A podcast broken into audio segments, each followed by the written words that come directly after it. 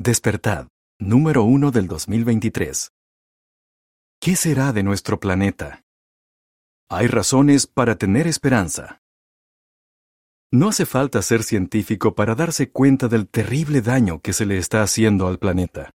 Se ve claramente en el agua dulce, los océanos, los bosques y las selvas, e incluso en el aire que respiramos.